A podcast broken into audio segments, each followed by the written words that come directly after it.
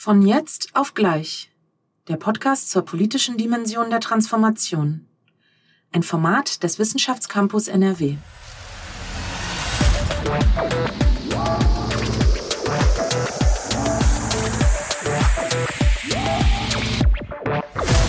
Herzlich willkommen alle zurück bei der dritten Folge von Von jetzt auf gleich unserem Podcast für die großen Fragen, für die Warum-Fragen zur politischen Dimension der Transformation. Wir, das sind Jeanette Gusco und Martin Florak. Herzlich willkommen auch von meiner Seite.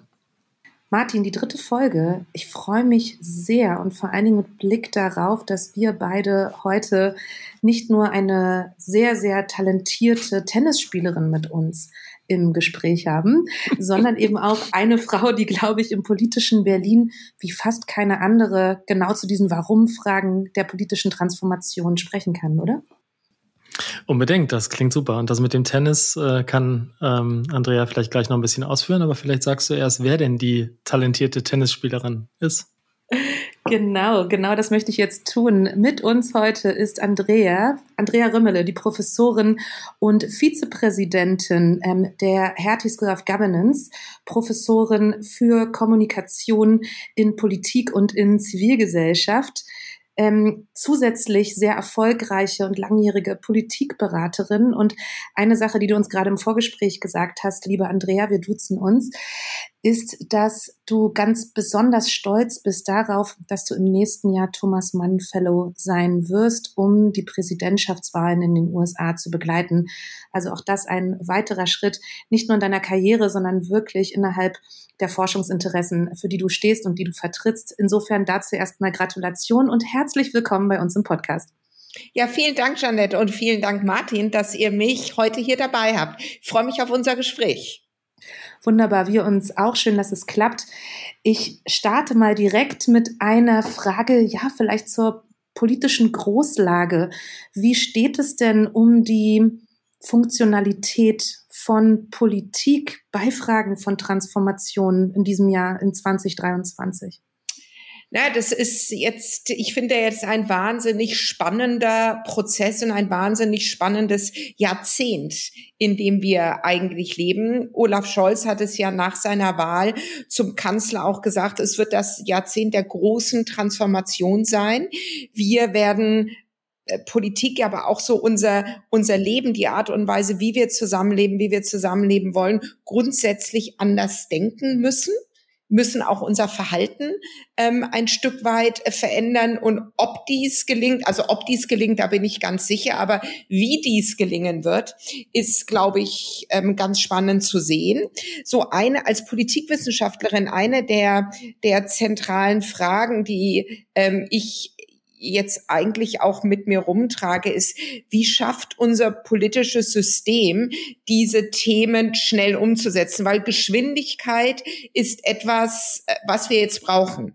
Diese, diese große Transformation hat nicht bis 2050 Zeit, vor allem wenn wir jetzt auf Fragen von Klimawandel äh, schauen, dann müssen hier äh, Ziele relativ schnell erreicht werden.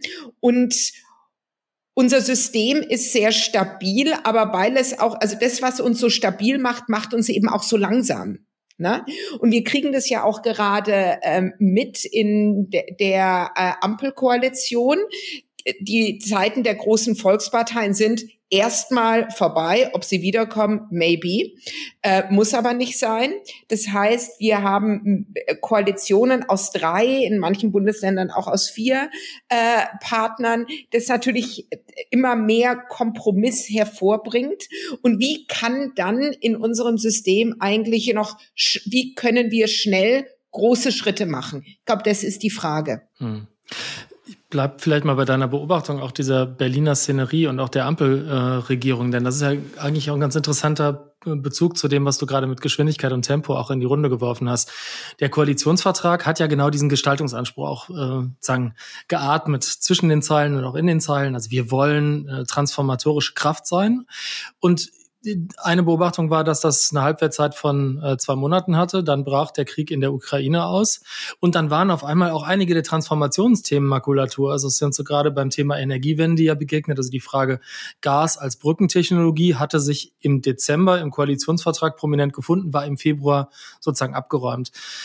Lass uns doch vielleicht mal auch nochmal für den Einstieg so ein bisschen teilhaben in deiner Wahrnehmung dieses Berliner Betriebs zwischen dem Anspruch großer Transformation, lange Zeiträume, bestenfalls auch noch mit Tempo auf der einen Seite und diesem unheimlichen Adhokismus des Krisenmanagements, mhm. eigentlich am 24. Februar nicht zu wissen, wie es am 26. Februar eigentlich weitergeht.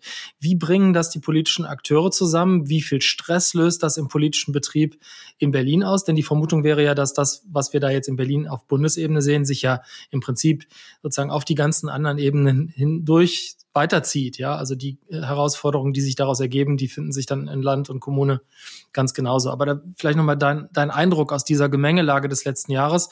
Großer Anspruch, Tempo, wir wollen was erreichen, wir wollen was umbauen und auf der anderen Seite eigentlich permanent den Zeitläufen hinterher zu rennen.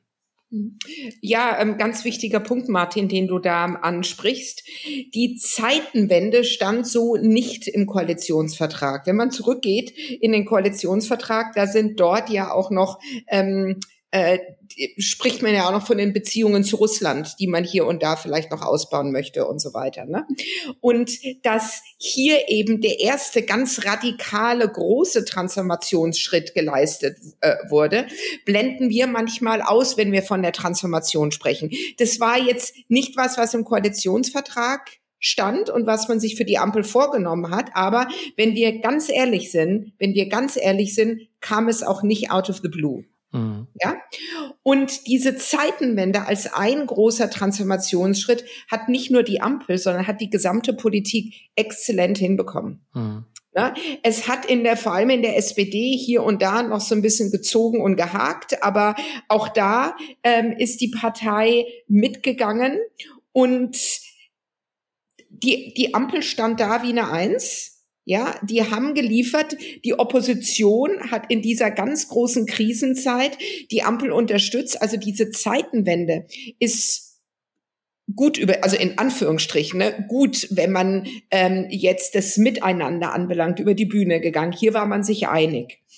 Dann kam aber etwas, was wir vielleicht nicht gehofft haben, dass es kommt, aber ähm, es ist eben wie auch in anderen Koalitionen auch.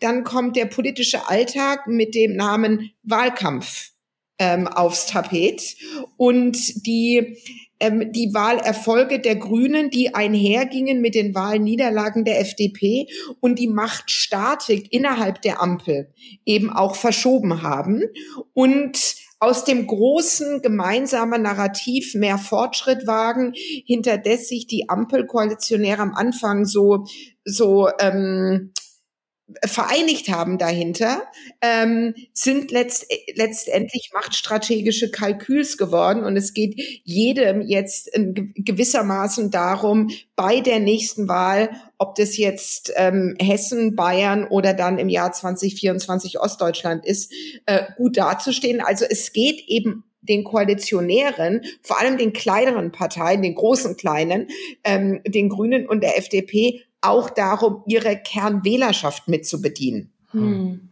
Hm. Martin, kann ich da einhaken, weil da sind zwei Aspekte, Andrea, in deinen Antworten, die ich gerne einmal zusammenbringen würde. Äh, der erste war, dass du meintest ähm, oder dass du ganz stark unterstrichen hast, es gibt unterschiedliche Zeitlichkeiten. Wir sind ganz klar im Zeitalter der Beschleunigung und gleichzeitig ist die Stärke unserer Institution eben auch ihre Beständigkeit. Das sind ja mindestens zwei Zeitebenen. Wahrscheinlich gibt es noch mehrere über soziale Medien, über Informationsvermittlung und ähnlichem. Das ist das eine. Und ähm, den anderen Aspekt, Martin, den du auch mit aufgebracht hast, war, es ist ja ein unglaublicher Stress, heute auch Politikerin, Politiker zu sein. Das heißt, mit Blick darauf, vier Jahre auf Bundesebene Bundespolitik machen zu können, gewählt zu sein. Zwischendurch sind die Wahlkampfzeiten. Es braucht überhaupt erstmal eine Zeit, bis ein Koalitionsvertrag steht, bis ich neue MitarbeiterInnen für mein Büro rekrutiert habe. Es gibt Urlaubszeiten, Kita-Schließzeiten. Am Ende sind es vielleicht zweieinhalb oder drei Jahre, wo wirklich politisch gearbeitet werden kann. Was macht das jetzt wirklich mal auf individueller Ebene? Da mal das Warum an dich gestellt. Warum und wie können denn dann auf individueller Ebene PolitikerInnen überhaupt in ihre Kraft kommen, ja, und kapazitär an Transformation arbeiten? Wie kann das überhaupt gelingen? Ja, Jeanette, ist ein ganz zentraler Punkt. Ich habe 21, also in dem Jahr 21, 22 einige Politikerinnen und Politiker erlebt, die praktisch aus der Opposition dann äh, in Regierungsverantwortung gekommen sind, auf Staatssekretärinnen-Ebene äh, beispielsweise, und habe auch live und in Farbe mitbekommen, was für ein also wie sich der Alltag einfach von jetzt auf nachher massiv geändert hat. Und wie du ja auch gerade richtig gesagt hast, so ein Büro ist ja auch nicht von heute auf morgen aufgebaut. Ne? Das war ja, hm. manche haben ja acht, neun Monate gebraucht, um da die Mitarbeiterinnen und Mitarbeiter auch äh, beisammen zu haben. Ne? Und dann kam auch schon die Zeitenwende. Das heißt, man hat eigentlich gar nicht die Verschnaufspause gehabt, in Ruhe mal über Visionen, über Gedanken, wie wollen wir es eigentlich machen, sich äh, zu unterhalten und nachzudenken, sondern wir leben ja in dieser andauernden Krisenzeit, die fortwährend schnelle Entscheidungen braucht diese schnelle Entscheidungen haben wir ja jetzt auch ähm, erlebt, ob das jetzt das Heizungsgesetz ist oder, ähm, oder andere, dass sich da auch Fehler einschleichen. Ich bin jetzt immer jemand, der sagt, wir brauchen auch ein bisschen eine andere Fehlerkultur. Zu viele handwerkliche Fehler darf man sich allerdings auch nicht erlauben. Aber das ist sicherlich auch der Tatsache geschuldet, dass alles jetzt so schnell gehen muss, dass man keine Zeit hat, überhaupt mal in Ruhe über Dinge nachzudenken. Martin, du hast es am Anfang ja gesagt, Gas war ja so eine Transformationsenergie oder war, war dafür gedacht. Es ist ja dann mit dem, mit dem Angriffskrieg Russlands auf die Ukraine komplett äh, beiseite geschoben worden. Also musste man sich neue Gedanken machen. Es ist ein unglaublicher Stress, unter dem die Politik und die Politik heißt eben auch die Menschen, die in der Politik arbeiten, unter was für einem Stress und einer Daueranspannung, äh, unter der sie stehen und dann eben auch noch die Dauerbeobachtung. Hm. Also Journalistinnen, Journalisten, die sozialen Medien und so weiter. Man kann ja eigentlich keinen Schritt mehr äh, mehr tun, ohne Fragen zu beantworten, ohne gefilmt zu werden, ohne fotografiert zu werden und so weiter. Hm. Ich hänge jetzt gerade noch an dem Punkt oder an den Beispielen, die wir so implizit verhandeln, ne? weil ähm, ich finde, es schlägt auch nochmal eine Brücke zu einem anderen Thema, ähm, zu dem du ja auch, Andrea, publiziert hast, also Politikberatung. Ne? Also ich würde es mir sozusagen zu der These nochmal verdichten, zu sagen, am Ende ist es Druck und nicht Einsicht, äh, die politische Dinge bewegt. Denn wir haben das jetzt bei dem Thema Gas, Mangellage und Reaktion darauf gesehen. Wir sehen es jetzt in außenpolitischer Hinsicht, was die Zeitenwende angeht, aber auch äh, so unter dem anderen Label fundamentalen Politikwandel. Wir haben sowas auch als Ausstieg aus der Atomenergie eigentlich gesehen. Ja, es brauchte Fukushima, um diese am Ende diesen Dreh nicht aus Einsicht, sondern aus schierer Aktualitätsnotwendigkeit heraus zu betreiben. Nimmst du denn auch wahr, dass es vielleicht gar nicht so sehr ein Druckelement ist, was von außen an Politiker herangetrieben wird, sondern durchaus auch ein Stilmittel von politischen Akteuren?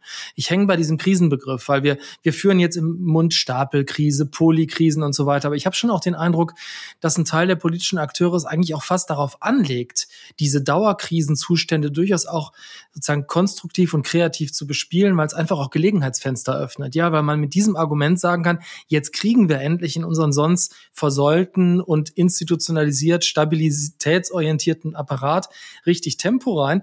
Also könnte nicht mhm. auch die gegenteilige These richtig sein. Es ist eigentlich kein Stress, sondern es ist eigentlich Lebenselixier für politische Akteure, die was gestalten können, weil sie brauchen sozusagen immer den Umweg über die Krise als Legitimation, um fundamentalere Veränderungen herbeizuführen, die ansonsten sozusagen im Klein-Klein des Routinegeschäftes dann eher zerredet werden. Ja, da hast du hast du vollkommen recht, Martin. Und wenn du, wenn man mit mit ähm, betagteren Politikerinnen und Politikern äh, spricht, die vielleicht direkt in der Nachkriegszeit äh, im Amt waren oder in den in den 70er Jahren im, im Amt waren, dann äh, sagen die eben jede Zeit hat ihre Krisen. Wir hatten auch Krisen. Mhm. Ne? Ich glaube, was sich was sich ähm, ich will nicht sagen, dass die Krise heute sehr viel stärker ist als die beispielsweise in der Nachkriegszeit. Ja, aber was wir sehen, ist, dass es in bestimmten Transformationsbereichen, gerade was, äh, was äh, den Klimawandel an, anbelangt, spielt Zeit einfach eine enorme, spielt eine enorme Rolle. Wenn wir ähm, die Klimakrise jetzt nicht in absehbarer Zeit, also wenn wir die 1,5 Grad in absehbarer Zeit nicht erreichen, dann sind wir an einem, wie die Wissenschaft sagt, Tipping Point, Turning Point ähm, und können manche Dinge nicht mehr zurückholen. Ne? Und das ist, glaube ich, ein neuer Druck. Du hast vollkommen recht. Einen anderen Punkt, auf den ich eingehen will, den du angesprochen hast. Das Wissen zu fast allen Bereichen ist da. Hm. Ja, ähm, also die Beratung, ob das jetzt wissenschaftliche Beratung ist oder kommerzielle Beratung ist, ob das Universitäten oder Thinktanks oder einzelne Personen sind. Ähm, Wissen für die Politik ist vorhanden. Ja, ähm, es braucht Mehrheiten, um es dann letztendlich umzusetzen. Ne? Und die Regierungskoalition hat ja in vielen Dingen nicht mal eine eigene Mehrheit. Hm. Ja, und was ich so in der Bevölkerung beobachte, was man, ich komme ja auch aus der Umfrageforschung, was man in den Umfragedaten durchaus sieht, ist, dass die Bevölkerung Verständnis für diese für diese Transformation hat. Es ist ein diffuses Verständnis dafür da, dass wir in diesem Transformationsjahrzehnt leben und dass jeder da auch einen Beitrag zahlen muss. Wir haben gesehen, wenn es dann an die eigene ähm, Heizung im Keller geht, da wird's auf einmal anders, ja. Aber genau da muss Politik auch mit unterschiedlichen Dialogformaten, vielleicht auch mit zwei, drei Monate mehr erklären, bevor man dann auf die Tube drückt, ähm, agieren. Also eine gewisse Bereitschaft in der Bevölkerung ist da, aber es hakt gerade auch am Zusammenhalt der Regierung selbst. Hm. Mhm. Spannend. Ja, ich meine, es führt ja so ein bisschen zu der These, dass zwar auch die, so auf der Rezipientenseite, nenne ich es jetzt mal, sie auch die Maßstäbe ja verschoben haben. Ne? Also das geistert jetzt mir noch so im Hinterkopf manchmal rum, dass wir auf der einen Seite diese bleierne Zeit der großen Koalition beklagt haben monatelang. Also wir, meine ich jetzt mal aus der Beobachterperspektive, auch aus der journalistischen Beobachtung. Und jetzt auf einmal das, was wir dann eingefordert haben in dieser Zeit, ja, also lebendigen politischen Streit, Parteienwettbewerb, richtige Opposition. Also wenn wir was bekommen haben in den letzten zwölf Monaten Ampelregierung, genau das, ja. Und jetzt passt uns aber das kurioserweise auch nicht. Also unsere Maßstäbe verschieben sich auch mit der Lage. Äh, Martin, wenn ich da einhaken darf, war, äh, war jetzt auch eine große Diskussion in zwei, drei überregionalen Tageszeitungen, dass die, die Gesellschaft auch erschöpft ist. Erschöpft von Corona, Mhm. Erschöpft vom ähm, Krieg in der Ukraine, der uns jetzt selber erstmal, also ich denke immer, wenn, wenn wir als, als erschöpft gelten, wie, ich meine, ich mag gar nicht äh, mir vorstellen, wie es den Ukrainerinnen und Ukrainern geht. Aber, aber ja, wir haben jetzt das, was wir immer wollten, sagst du, nämlich eine, eine, eine, eine Regierung, nicht im Parlament, sondern eine Regierung, die sich öffentlich streitet und Themen aushandelt. Aber wir, so die These, sind momentan zu erschöpft dazu. Ich ähm, mache weiter mit einem, einem Punkt, der ein Stück weit an Erschöpfung an, ja, anschließt, ähm, wo ich aber auch noch mal eine Verbindung sehe, ist bei deiner Antwort dazu, dass du sagst, die Menschen im weitesten Sinne, die Bevölkerung, die Rezipientinnen von politischem Handeln haben verstanden, dass es jeden und jede Einzelne braucht, um die große Transformation des Klimawandels stemmen zu können. Warum würdest du dann sagen, verhaftet dieses Narrativ ne, mit Blick auf die Veränderungen, die anstehen, dieses Narrativ, ähm, insbesondere getrieben von Parteien außerhalb des äh, demokratischen Spektrums, von die da oben, wissen eben nicht, wie es geht und haben keine Ahnung von der Lebensrealität von uns hier vor Ort. Warum verfängt das dann so stark? Na, ich habe ja nicht gesagt, dass die Bevölkerung jetzt äh, mit offenen Armen dasteht und sagt, komm, jetzt macht mal, ne, wir machen alles mit. Ich habe gesagt, dass in den Umfragedaten so diffus ein Verständnis dafür da ist. Dass die Menschen aber viel mehr abgeholt werden müssen da. Es muss sehr viel mehr erklärt werden. Und gerade was das Heizungsgesetz anbelangt, ähm, ich finde den Ansatz richtig, aber warum ähm, unser äh, Wirtschafts- und Klimaminister mit seinem damaligen Staatssekretär äh, Geigen das so durchdrücken wollte, muss ich ganz ehrlich sagen, habe ich auch nicht verstanden. Die drei, vier Monate mehr erklären, mehr Dialog, mehr auf die Menschen zugehen, hätten meiner Ansicht nach gut getan. Aber das ist jetzt, äh, das ist jetzt Schnee von gestern. Janet, deine Frage, ähm, du hast ja auf die AfD angesprochen, ähm, warum oder ob, deine Frage war ja eher, ob das Verhalten der, der Ampel jetzt mehr Unterstützung in Richtung AfD spült. Zum Teil ja, zum Teil ja. Es ist vor allem der Streit und die Zwistigkeit in der Ampel, dass Dinge eben so langsam auf den Weg gebracht werden, wenn sie auf den Weg ähm, gebracht werden. Aber es ist auch, das darf man nicht vergessen, die Einigkeit der AfD selbst. Was wir früher hatten, war eine völlig zerstrittene AfD mit ihren Flügelkämpfen und aber eine nach außen hin einheitlich erscheinende Regierung. Jetzt haben wir es andersrum. Jetzt haben wir nach außen hin eine zerstrittene Regierung ja, und, und äh, wie gesagt, das Ausfechten inhaltlicher Positionen ähm, gehört zu einer Demokratie dazu, aber was die Regierung mhm. liefert, ist too much. Ne? Und eben eine geeinte AfD, ist eine andere Gemengelage. Dann spricht die, äh, was ja interessant ist, bin mal gespannt, ob sich das weiter äh, äh, entwickelt wir sprechen ja über die jetzt hier in unserem Gespräch über die große Transformation. Ne? Und ich habe so ein bisschen die Befürchtung, dass die AfD es schafft, dieses Thema für sich zu kapern. Mhm. Ja? Die, die da oben, die da in Berlin kriegen das mit der Transformation eben nicht so hin. Ne?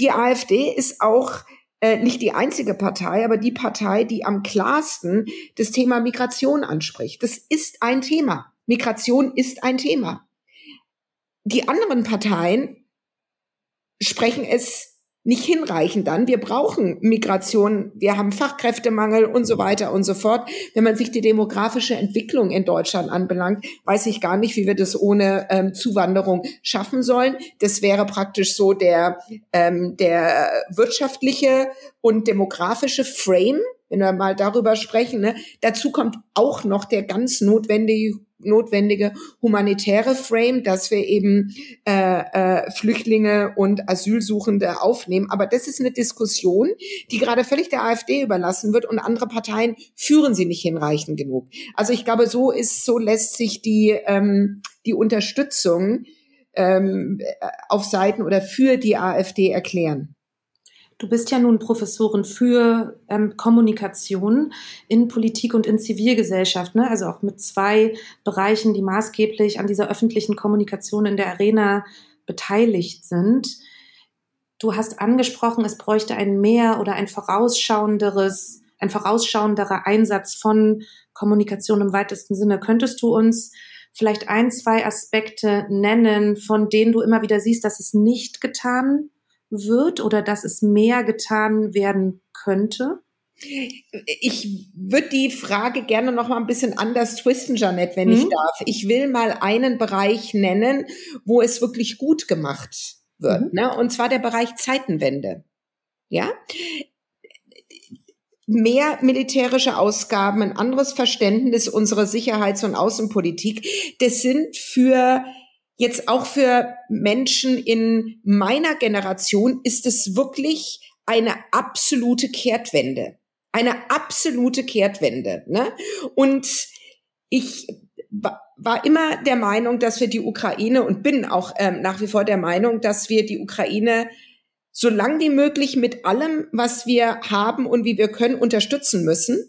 Ich kann aber Menschen verstehen, die vielleicht noch ein bisschen älter sind, als ich es bin und noch eine ganz andere Dritte Reichserfahrung hm. hatten. Also ich habe eine, ich bin 1967 geboren und bin in den späten 80er Jahren in die USA gegangen zum Studieren und ich habe erlebt, dass mir jüdische Professoren, als sie gesehen haben, da ist jetzt eine deutsche Austauschschülerin im Raum, geweigert haben, mich zu unterrichten. Also von Händeschütteln wollen wir gar nicht sprechen, ja. Mhm geweigert haben, mich zu unterrichten. Und, und diese Erfahrung, die, die lässt mich auch so ein bisschen vielleicht verstehen, warum der linke Flügel der SPD vielleicht so lange gehadert hat. Er hat sich zum Glück eingekriegt, ja, aber ähm, das einfach nur mal so voraus. Auch diesen Aspekt muss man den Bürgerinnen und Bürgern erklären.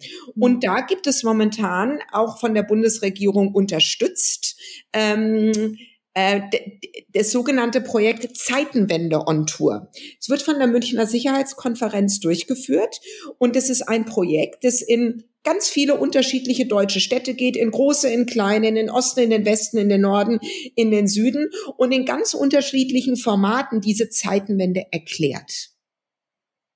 Und sowas würde ich mhm. mir für die Transformation wünschen. Transformation ja? on Tour? Transformation on Tour.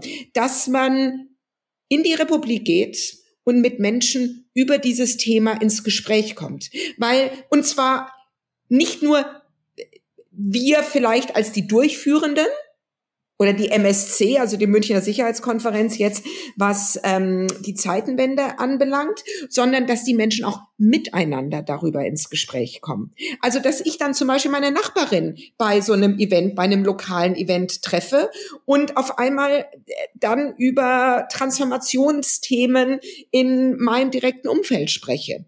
Es braucht mehr Dialog, mehr Austausch, und ähm, ein größeres Zusammenrücken zu diesem Thema.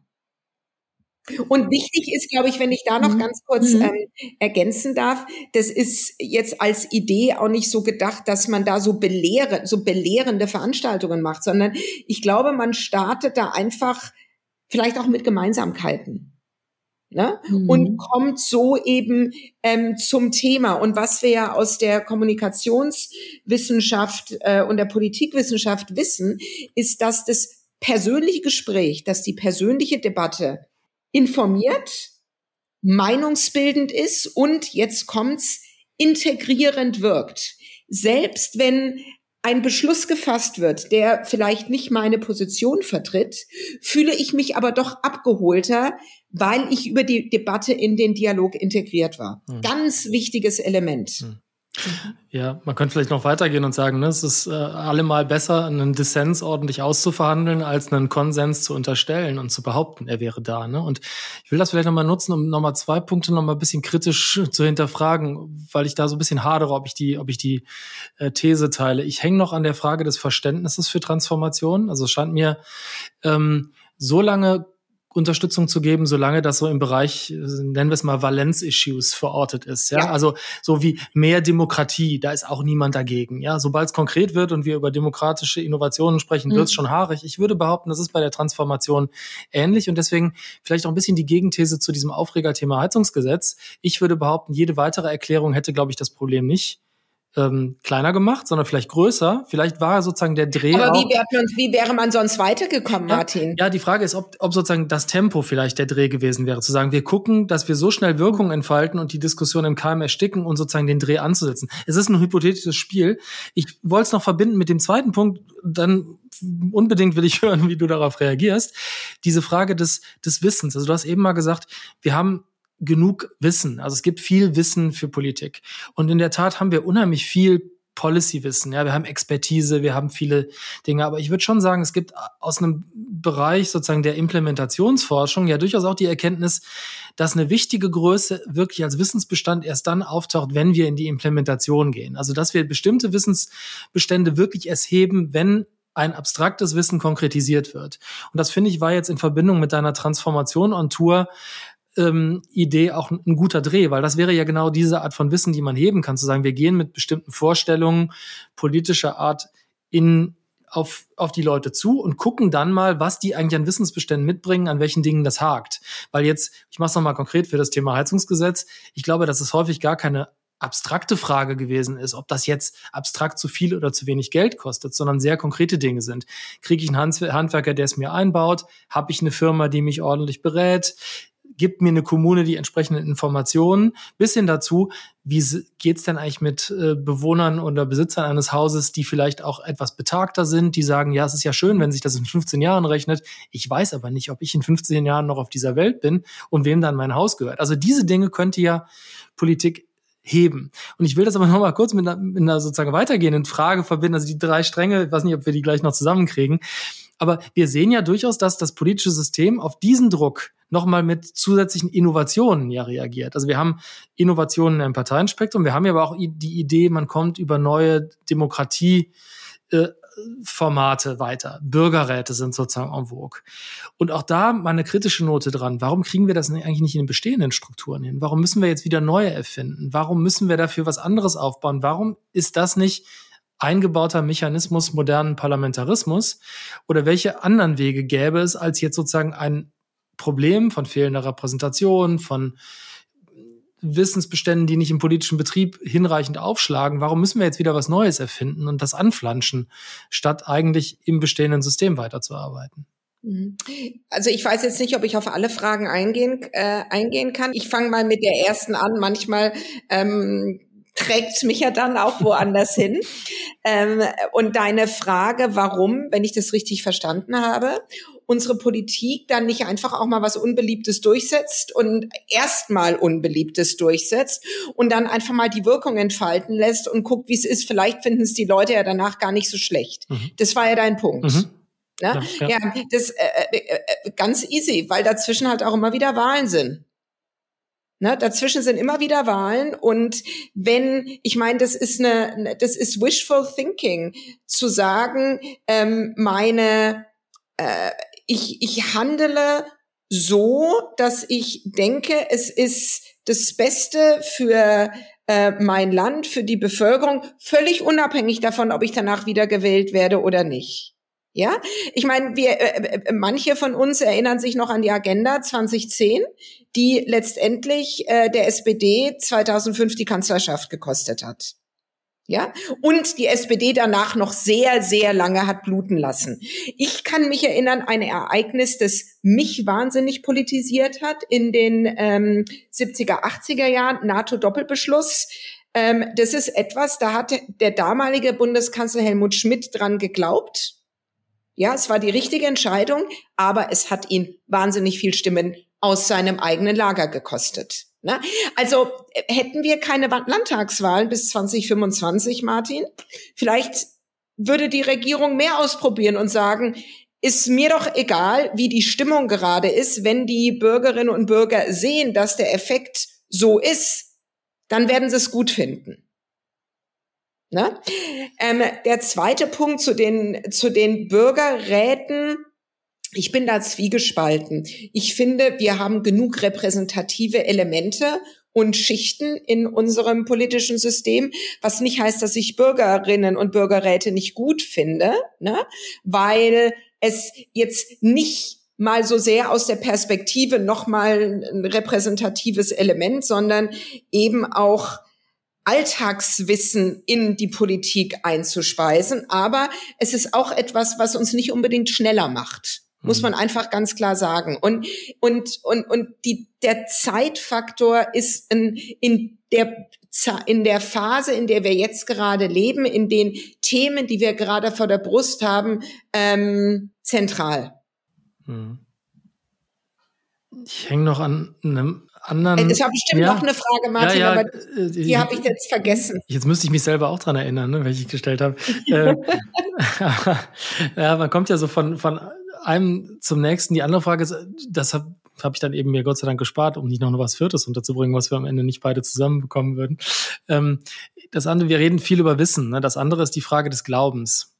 Und das ist ja durchaus auch eine wichtige Kategorie im politischen mhm. Zusammenhang. Also, dass wir ja, ja, dass sich ja nicht politische Programmatik alleine aus Wissen speist, sondern äh, vielleicht auch aus Core Beliefs, ne, die wir aus anderen Zusammenhängen können, kennen wollte das nochmal in die Diskussion werfen, weil ich glaube, das scheint ja mhm. auch manchmal ein Hemmschuh zu sein. Wir wissen es natürlich besser aber wir halten, wir klammern uns trotzdem sozusagen an liebgewonnene Gedankengebäude und so weiter. Ist das vielleicht eine Ressource, die man auch nutzen kann? Also wo siehst du denn Absolut. da sozusagen transformative Ansatzpunkte, um genau ja. das sozusagen zu packen? Absolut. Weil wenn irgendwas blutleer ist, ist es ja sozusagen Wissen, ja. Aber die Frage ist ja, kriegt man nicht über Glaubenssätze und über Emotionen vielleicht auch transformativen Impuls hin? Nur so, nur so. Martin, meiner Ansicht nach nur so, ja. Ähm, ich würde, ich würde nicht so sehr, also die Kategorien, die da meiner Ansicht nach eine Rolle spielen, ist nicht so sehr Glauben, sondern Vertrauen, mhm. meiner Ansicht nach. Vertrauen und auch positive Narrative. Ja, wir brauchen, und das ist das, wo die Bundesregierung ähm, leider direkt nach, nach ähm, eigentlich nach Amtritt äh, hochgestartet und dann komplett verflacht ist. Komplett. Ja, mhm. ähm, mehr Fortschritt wagen, äh, hört sich jetzt so ein bisschen flach an, aber das kann man echt mit Emotionen ähm, abbieten, würde ich mal sagen. Ne? Das ist ein positive, das ist ein Narrativ, das man positiv, so als positive demokratische Grundmelodie, glaube ich, immer mitsingen muss. Ja? Und Viele fragen mich auch, boah, oder sagen, äh, Mensch, Frau Römmle, also wenn ich jetzt so die Umfragewerte anschaue, Scholz hat doch, hat doch ähm, äh, Olaf Scholz hat doch null Chancen, 2025 nochmal Kanzler zu werden. Dann denke ich, what's up? Ähm, Wahlkämpfe machen was aus. Und äh, Scholz, also ich, das sage ich ja auch öffentlich sehr viel, dass er meiner Ansicht nach mehr auf die Menschen zugehen muss. Er muss mehr sprechen. Er muss nicht zu allem was sagen. Bundeskanzler muss sich nicht zu jedem alltäglichen Zeugs äußern. Aber es braucht mehr. Ja. Aber was wir im Wahlkampf sehen werden, ist, dass er sich so präsentieren wird, dass er als oder er versucht sich so zu präsentieren, dass er als Problemlöser wahrgenommen wird.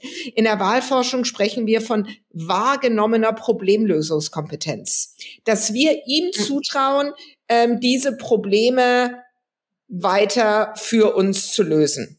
Na, also insofern ähm, äh, glaube ich, ist immer so die Frage, oder jetzt Scholz schon abzuschreiben, halte ich für, für völlig verfrüht. Aber Martin, um auf deine Frage zurückzukommen, das ist absolut zentral, dass wir Vertrauen in die Akteure haben und dass wir eine, posi ein, ein, eine positive Demokratiemelodie haben. Und diese Demokratiemelodie fehlt mir gerade. Jetzt sind wir mittendrin in Wahlen. Ich ziehe sie mal äh, ein Jahr vor, denn nächstes Jahr ist das Superwahljahr. Da freut sich Herr Söder. was es so in dieser Form noch nie gab. Ich meine, es sind über 70 Wahlen weltweit. Du hast die Landtagswahlen im Osten Deutschlands angesprochen, auch Europawahl steht an. Vertrauen und die Demokratie-Melodie. Wo siehst du sie mit Blick auf Transformationen, wo nicht? Und vor allen Dingen, weil ja jedes Jahr zählt ne, in der Frage ja. ähm, dieses Jahrzehnts. Ja, wir haben nächstes Jahr auch etwas, was es nur alle 20 Jahre gibt, nämlich Europawahl und amerikanische Präsidentschaftswahl zusammen. Ne? Auch. Dann, ähm, wie du richtig gesagt hast, Jeanette, die, ähm, die drei ähm, richtungsweisenden Wahlen äh, im, in Ostdeutschland, Sachsen, Brandenburg und Thüringen. Ja, also spätestens dann ist der Wahlkampf äh, 2025 auch äh, entfacht. Große Frage, kommt die AfD mit einem eigenen Kanzlerkandidaten? Ähm, und was werden wir 2024 sehen? Da wird sich im Juni bei den Europawahlen wird sich schon zeigen, wie stark sich die äh, Rechtsextremen ähm, positionieren werden. Was wir 2019 in der Europawahl gesehen haben, ist, dass sich diese, die, die, die, die Wahlkämpfe gegen die Rechtsextremen ähm, gelohnt haben. Hm. Na? Also ähm, ich wünsche mir, dass es 2024 ähnlich sein wird, dass diese Wahlen jetzt vor allem auch in Deutschland nicht, was sie ja häufig werden, so als Denkzettel für die Bundesregierung, für die amtierende Bundesregierung gesehen wird, sondern auch wirklich, dass man sich wirklich überlegt ähm, äh, und mal genauer äh, hinschaut, für was stehen die eigentlich, wie wollen die unser Land verändern. Ne? Mhm. Und gut, dann kommt der Osten, dann kommt die USA. Das ist eine für Europa, für Europa wird die US-Wahl eine Schlüsselwahl werden. Kommt ein republikanischer Präsident an die Macht, wird die Unterstützung für die Ukraine komplett anders aussehen. Hm. Komplett anders aussehen. Die Verbindungen zu Europa werden äh, neu gedacht. Also 24 wird eine große Herausforderung werden. Und ein anderer Aspekt, den ich auch immer wieder bei dir gelesen habe und der schon auf der Hand liegt, aber es wird aus meiner Sicht immer noch zu wenig drüber gesprochen. Demokratien können sich ja selbst auch abwählen. Ähm, und das ist etwas, was in unserer, ähm, ja, in unserer, in unserem Blickwinkel häufig nicht angesprochen wird, obwohl es aus meiner Sicht eben so auf der Hand liegt. Gleichzeitig kam jetzt nochmal eine Studie raus, die zeigte die Stapelkrisen, von denen Martin sprach, die führen ganz konkret dazu, dass immer mehr Menschen in Deutschland sich ins Private zurückziehen. Mhm. 93 Prozent planen, ihr Zuhause schöner zu machen, um sozusagen wieder diesen Rückzug ins Private zu haben. Ich sage das erstmal ähm, wertungsfrei, aber das wirklich nochmal zusammen gesehen mit diesem Jahr, was da auf uns zukommt, was, wie siehst du das nochmal mit Blick auf die Transformation, die wir ja angehen müssen, sowohl zivilgesellschaftlich als eben auch politisch, als eben auch mit Investitionssicherheit in der Wirtschaft? Hm ja, du hast die unterschiedlichen Studien angesprochen, äh, Jeanette. Einer der, der jüngsten Studien, die viel zitierte Leipzig-Studie, zeigt ja auch, dass es vor allem, jetzt nicht nur, aber vor allem in Ostdeutschland auch ähm, eine Krise des Vertrauens in die Demokratie äh, gibt. Dass ähm, manche auch denken, autoritäre Staaten ähm, würden die Krisen besser in den, in den Griff kriegen. Man darf eines auch nicht vergessen, gerade bei der jüngeren Generation, ja. Für die jüngere Generation ist die Demokratie das einzige System, das sie kennen. Ja. Und das, das liefert nicht in dem Maße, in dem sie es gerne hätten oder dem wir es auch gerne hätten. Jetzt hatte ich immer das Glück, in einer Demokratie zu leben, ja, aber ich habe natürlich als Westdeutsche als jemand, der in Westdeutschland geboren wurde, immer bis 1989 das andere System vor Augen gehabt. Und äh, also habe jetzt selber nichts anderes erlebt, als in einer Demokratie zu leben, aber das autoritäre System war doch sehr nah. Ne? Äh, und ich glaube, es ist Aufgabe der Politik, und da komme ich wieder zurück zu dem, ähm, was wir vorhin schon besprochen haben, äh, die Leute aus ihren jetzt schöner gemachten Zuhauses ähm, wieder rauszuholen und in, in, im Dialog eben zu sagen, wir schaffen das auch nur zusammen, ja, ohne dass die Bevölkerung mitgeht, ohne die Unterstützung der, äh, der Bevölkerung wird es nicht klappen. Ja. Ne? Und ähm, du hast ja äh, auch einen Satz zitiert, den ich, den ich oft nenne: Demokratie kann sich selber abschaffen. Demokratie kann durch Demokratie abgeschafft werden. Ne? Und ein, ein äh, wunderbares Buch von zwei amerikanischen äh, Kollegen, Stephen Lewinsky und Daniel Zieblatt, äh, Wie Demokratien sterben, fängt hier an mit dem Satz, Democracies die in darkness. Ne? Die Demokratien sterben im Dunkeln. Äh, was, wenn man das mal ein bisschen übersetzt, heißt, man merkt es erst gar nicht. Und das, mhm. wir merken es jetzt, ja, und wir machen auch viel dagegen. Ne? Es gibt, wir reden, es gibt Veranstaltungen. Ähm, also ich glaube, dieses, äh, der Bundespräsident hat sich das ja auch als sein zentrales Thema auf die Fahnen, äh, auf die Fahnen geschrieben immer im Austausch mit der Bevölkerung äh, zu sein und, und den Menschen klar zu machen, dass man, dass Demokratie nicht einfach so passiert, sondern man muss was dafür tun. Man muss was dafür tun. Jeder einzelne von uns muss was dafür tun, muss seinen oder ihren Beitrag dazu leisten, damit dieses System sich weiterentwickelt, weil auch Demokratie ist, also wir reden jetzt immer von Transformation und meinen dann natürlich die unterschiedlichen Politikbereiche, in denen sich deutlich was ändern muss, Digitalisierung, Infrastruktur, Energie, Klima und so weiter. Aber auch unsere Demokratie ändert sich ja dauernd und, und, und, und schreitet fort. Was sie aber immer braucht, ist unser Engagement, weil wir halten die Demokratie am Leben. Ja, ich darf, würde ich nochmal anknüpfen, weil mir geistert noch um unser Ausgangspunkt. Wir reden eigentlich über sowas wie die sozial-ökologische Transformation in vielen Politikfeldern, aber, das schlägt nochmal die Brücke nach ganz vorne, ähm, bei dieser, bei der Formulierung mehr Fortschritt wagen, schwingt ja noch eine andere Note mit, nämlich eine progressive Note auch in anderen Feldern äh, gesellschaftspolitischer ja. Natur. Und ich finde, es verweist nochmal auf eine interessante, durchaus aus meiner Sicht auch Lücke im Parteiensystem, weil ich das eine nicht ohne das andere bekomme im, An im Angebotsspektrum, so will ich es mal formulieren, ja. Also ich kann sozusagen sozialökologische Transformation nur bekommen um den Preis, dessen, dass ich sozusagen auch eine gesellschaftspolitische Modernität mit mhm. einkaufe. Und das fand ich nochmal einen interessanten Punkt bei dem, was du eben auch nochmal gesagt hast, wenn wir über den Pink Elephant AfD sprechen. Aber es ist ja auch mindestens nochmal das Problem auch für die Linke im Raum oder die Diskussion, die wir jetzt rund um Sarah Wagenknecht sehen, weil das ja eigentlich ja. die Idee wäre zu sagen, naja, wir reden erstens nicht über Demokratiefeindlichkeit, das ist eine andere Note, und wir reden vielleicht auch über sozial-ökologische Transformation. Aber wir wollen eigentlich gesellschaftspolitisch eher ein bisschen auf der Bremse stehen. Ja, wir müssen nicht überall gesellschaftspolitisch überschießend progressiv unterwegs sein. Und das ist vielleicht nochmal interessant, weil das ja auch für dieses Superwahljahr 24 nochmal unheimlich viel Bewegungsspielraum eröffnet. Ob dann sich nicht auf dem Feld auch auftut für einen noch lebendigeren Parteienwettbewerb, der dann mit der AfD gar nichts zu tun hat, sondern vielleicht auch anderen Absolut, Kräften guter Punkt. Möglichkeit Absolut. bietet.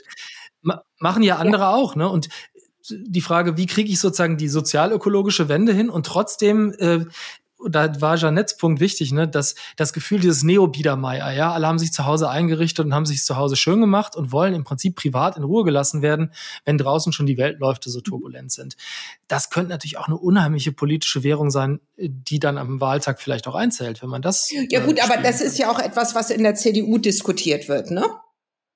Also es könnte ja durchaus, durchaus eine Nische sein, die die CDU versucht mit zu besetzen. Die haben jetzt viele andere Themen. Ähm, ja, in der Tat, nur da würde ich jetzt kritisch anmerken, dann hat sie aber genau das eigentlich nicht getan, wo dann das äh, sozusagen Profilierungsfeld da gewesen wäre, weil dann hätte sie nicht sozusagen diese Haltung zum Heizungsgesetz an den Tag legen müssen. Ja, dann hätte man erwartet, die Union liefert selber Vorschläge ja. in dem Feld und sorgt für eine soziale Abfederung. Das wäre dann die Aufgabe gewesen. Stattdessen hat man sich sozusagen in Fundamentalopposition ergangen und damit eigentlich die Wiese äh, sozusagen bereitet, ja, dass die AfD quasi ernten konnte, was man da gesät hat. Aber okay. Ähm, wir wollten ja eigentlich die Klammer zumachen und nicht noch neu aufmachen. Sehe Jeanette schon lachen. ähm, aber Rausschmeißer war jetzt, ähm, ja, es war ein Versuch, aber es ist, glaube ich, ein Versuch, der gescheitert ist. Aber mit Blick auf die Uhr sollten wir doch den Rausschmeißer hinbekommen. Jetzt spiele ich vielleicht Jeanette den Ball nochmal zu, ob du vielleicht eine Frage findest, die das nicht das nächste Fass öffnet. Erstmal, Andrea, danke ich dir mal für deine starke Vorhand, ja, hier zwischendurch. Das ist auch mein bester Schlag. Meine Tops von Vorhand. Das habe ich sofort gemerkt. Das habe ich sofort gemerkt. Und es ist eine Gemeinsamkeit zwischen uns. Ich habe auch sehr, sehr gerne Tennis gespielt in meiner Jugend. Wahrscheinlich nicht ganz so erfolgreich wie du, aber ich finde es weiterhin einen sehr, sehr spannenden Sport hinsichtlich Taktik, hinsichtlich ähm, mentaler Stärke und hinsichtlich der Frage von Durchhaltevermögen. Alles ja auch Punkte, ähm, die in der Politik relevant sind. Ich würde gerne, dass Martin jetzt nochmal die Frage stellt unseres letzten Gastes an Andrea. Was war denn so ein Stück weit unser roter Faden? Ähm, denn Andrea, wir haben das immer so gemacht, dass äh, ein Gast und äh, ein Gast sozusagen den nächsten Gast äh, auch mit einer mhm. Frage ähm, äh, moderieren kann. Deswegen, da gebe ich gleich an Martin ab und gebe dir dann auch nochmal die Möglichkeit zu überlegen, was denn deine Frage an den noch unbekannten Gast der Folge 4 sein soll. Sehr gut. Ja, ich grübel noch über eure, eure Vorhandschläge nach. Also Beidzeit, ich hätte eine beidhändige Rückhand anzubieten und Nein, Martin, ich habe natürlich elegant wie Roger meine einhändige Rückhand. Ja, das unterscheidet die Könnerinnen von den Stümpern, wie das bei von, mir. Eigentlich, eigentlich heißt der Podcast ja auch von jetzt auf Platz, ne? Oder von jetzt auf Spielsatzsieg. Genau. Ja, und damit wir jetzt nicht noch den nächsten Slice auspacken, äh, ja, gebe ich vielleicht die Frage so ungefiltert an Andrea weiter. Ne? Was ist sozusagen jetzt die Frage, die dich zu diesem Transformationsthema umtreibt, die wir weiterspielen sollten? Ähm, was geben wir, äh, was ist sozusagen die Grundfrage, die du mitnimmst? Weil wir, unsere Idee ist ja nicht, dass wir viele Antworten geben. Wir haben, haben uns bemüht, ja. aber im Prinzip haben also wir ja so gemerkt, dass mit jeder Frage die nächste Folge Meine Grundfrage oder worauf ich so in den nächsten Monaten ein Augenmerk legen werde, und da würde mich eben auch die Antwort ähm, des nächsten Gastes interessieren, ist, wie Olaf Scholz in diesen immer inter interdependenter werdenden Räumen und Arenen ähm, führen möchte.